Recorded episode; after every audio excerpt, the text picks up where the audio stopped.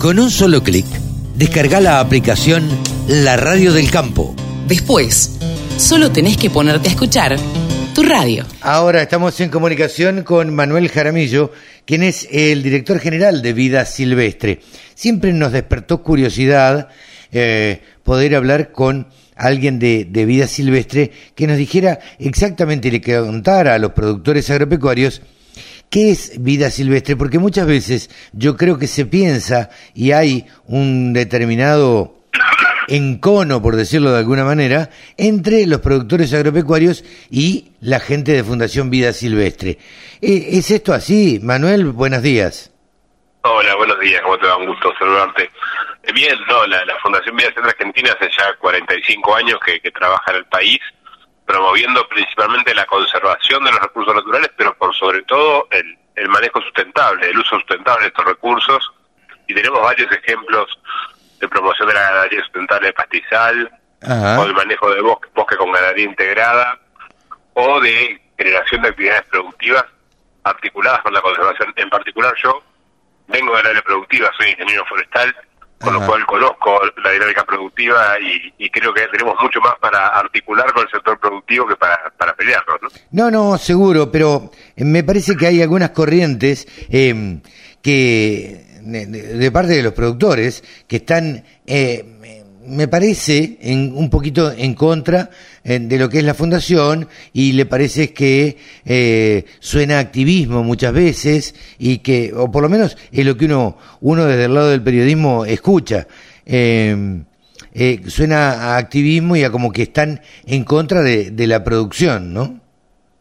No, básicamente es cierto que hacemos actividades activistas, muchas veces porque es necesario llamar la atención sobre algunas cosas que no se están haciendo del todo bien y creemos que a lo largo de estos 45 años hemos promovido justamente articulando con instituciones públicas como el INTA, o el Ministerio de Ambiente y, el Desarrollo Sostenible, acciones que tienen que ver con la mejora de las buenas prácticas, la implementación de buenas prácticas, tendiendo justamente a, mejorar los estándares productivos, no solo para aumentar la producción y el rendimiento económico, sino para contemplar la variable ambiental y social dentro de este desarrollo para que realmente sea un verdadero desarrollo y se aproxime al desarrollo sustentable.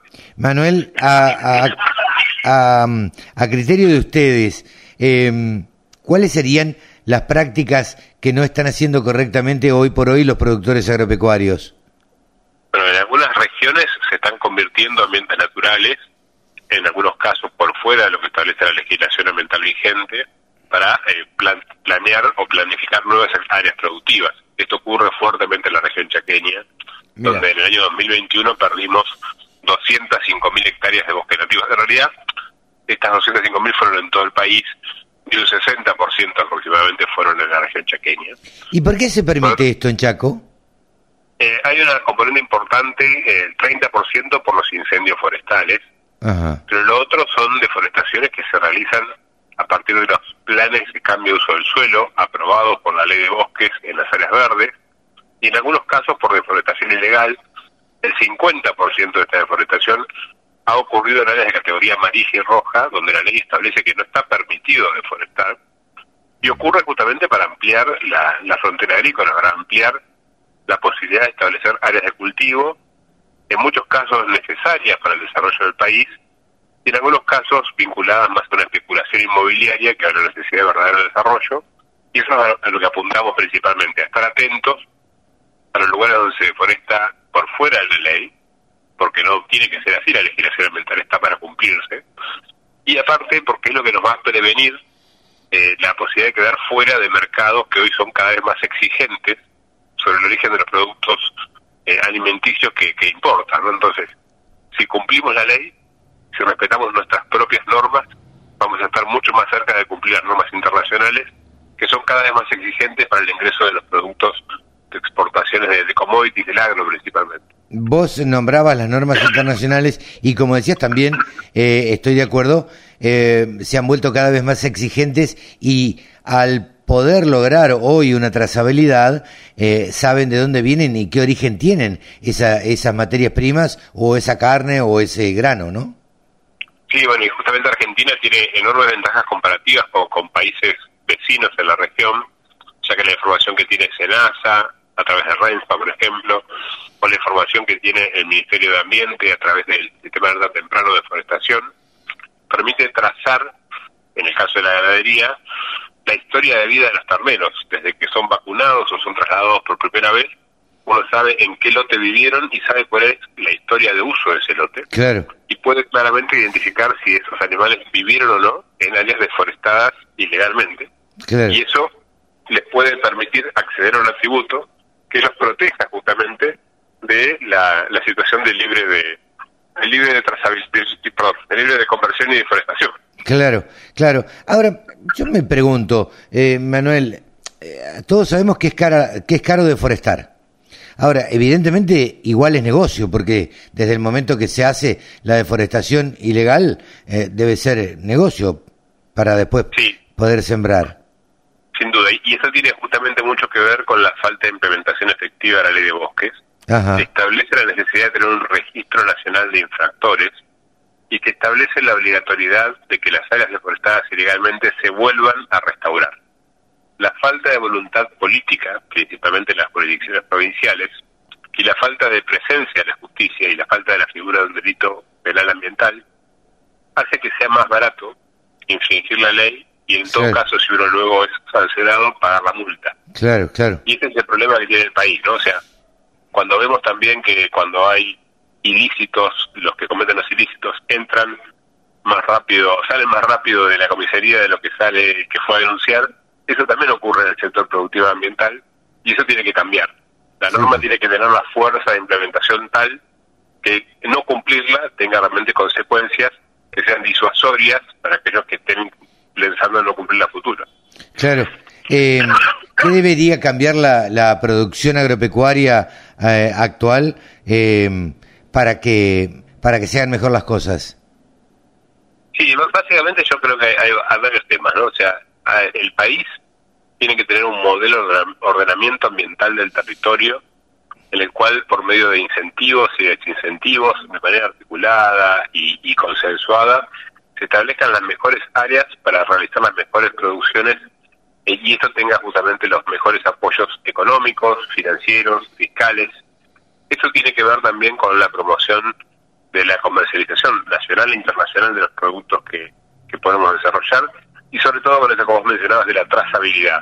El consumidor hoy cada vez más quiere conocer de dónde proviene lo que consume y la forma de demostrar eh, la producción sustentable está muy vinculada con la información que se tiene en el país.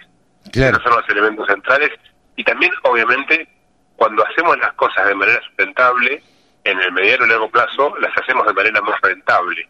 Y esto es importante que el, el productor también lo sepa. Conservar la naturaleza implica conservar su fuente de recursos para el futuro. Nombraste a casi al principio la producción de carnes a pasto. Eh, estamos en contacto con, hemos hecho varias notas con la gente de Grassfeed, eh, bueno, con varias personas que se dedican eh, eh pura y exclusivamente a, hacer una, un pastoreo racional, y, sin pasturas implantadas y, y demás. Y esa carne hasta tiene un más alto valor en mercados extranjeros. Bueno, justamente la Fundación ha promovido la carne sustentable de pastizal natural como una herramienta de conservación de la biodiversidad. Claro. Imagínate, por ejemplo, en la cuenca deprimida del Salado, lo mejor que le puede pasar a la naturaleza es que haya actividad ganadera. Sí, claro. Porque eso la, la protege de la conversión para la actividad agrícola. De hecho, nosotros siempre decimos que la biodiversidad puede vivir en esos ambientes, debajo de las patas de las vacas, y eso justamente se puede certificar y además de tener una carne que respeta las barreras ambientales, tenemos ahí la verdadera carne argentina, la que tiene el sabor a las pampas, sí, la que se diferencia de las que son alimentadas con pasturas exóticas o, de filtros, y eso es el factor diferencial que Argentina tiene que defender. No obstante eso, lamentablemente, no toda la carne argentina se produce así. Hay mucha carne argentina que hoy se produce convirtiendo ambientes naturales, sembrando pasturas y terminando o haciendo procesos largos de filot y esto genera obviamente una diferenciación que es necesario marcar para prevenir y para preservar justamente el valor agregado del que hace las cosas bien. ¿Tenés eh, opinión formada, eh, em, Manuel, em, acerca de la contaminación que producen las vacas? Bueno, básicamente si, si hablamos de, gases de efecto invernadero, sin duda la discusión está vinculada al metano. todos sabemos que es un, es un gas de efecto invernadero mucho más potente que el dióxido de carbono. Lo que sí tiene el, metano, el metano que se descompone mucho más rápido en el ambiente. Y es un gas que proviene justamente de la actividad biológica, del el, el, crecimiento de los pastos y luego de la digestión por parte de los rumiantes. Claro. Obviamente los estándares internacionales que eh, evalúan los factores de emisión para hacer los cálculos de gas de efecto invernadero no están contemplando fielmente eh, los sistemas de ganadería sustentable pastizal. Y es por eso que es necesario que eso se revierta, que el, panel intergubernamental de cambio climático incorpore esta captación que hacen los pastizales naturales en una reducción en lo que es el balance neto de las emisiones de gases de efecto invernadero por parte de la actividad ganadera. No obstante eso, hay un sector de la ganadería, principalmente en que se realiza en filot, en que se concentra en filot, que se está abasteciendo de recursos de granos que muchas veces se siembran en lugares donde hubo deforestación legal o ilegal. Entonces ahí los factores de emisión son distintos y ahí tenemos una competencia en lo que es la producción de grano para alimento humano con la producción de grano para alimento animal. Y esas son cuestiones que hay que tener en cuenta porque estas competencias suelen generar distorsiones de precios y suelen generar también eh, complicaciones a la hora de eh, impacto sobre el ambiente natural. Sin duda, una parte de la ganadería argentina está muy cerca de la carbono neutralidad, eso hay que medirlo en detalle y no es, fácil decir ni cuánto ni cómo, pero otra parte no, otra parte necesita hacer muchos cambios para reducir su impacto en las emisiones de carbono. Y eh, hoy, según el inventario de gases de efecto invernadero presentado recientemente por el país, eh, estamos más o menos en porcentajes similares entre los aportes que hace la agricultura y la ganadería argentina y eh, la, generación de energía a los a los gases de efecto invernadero del país. Y creemos justamente que ambos sectores, tanto el de energía como el agrícola y ganadero, tienen mucho para hacer para reducir sus emisiones pero también para mejorar su competitividad tanto nacional como internacional. Sí, claro. Eh, Manuel, te agradecemos esta charla con la Radio del Campo, ha sido muy esclarecedor. Tener una opinión tuya eh, de que sos el director general de la Fundación Vida Silvestre, bueno, queríamos tener precisamente la, la opinión que eh, tenías acerca de la ganadería, la agricultura en la Argentina. Muchísimas gracias. Un placer, muchas gracias por la invitación y encantado de conversar con ustedes, con el campo y cuando lo deseen seguimos hablando. Cómo no, muchísimas gracias. Manuel Jaramillo, el gerente general de la Fundación Vida Silvestre. Remates, buenas prácticas, siembra directa, pulverización.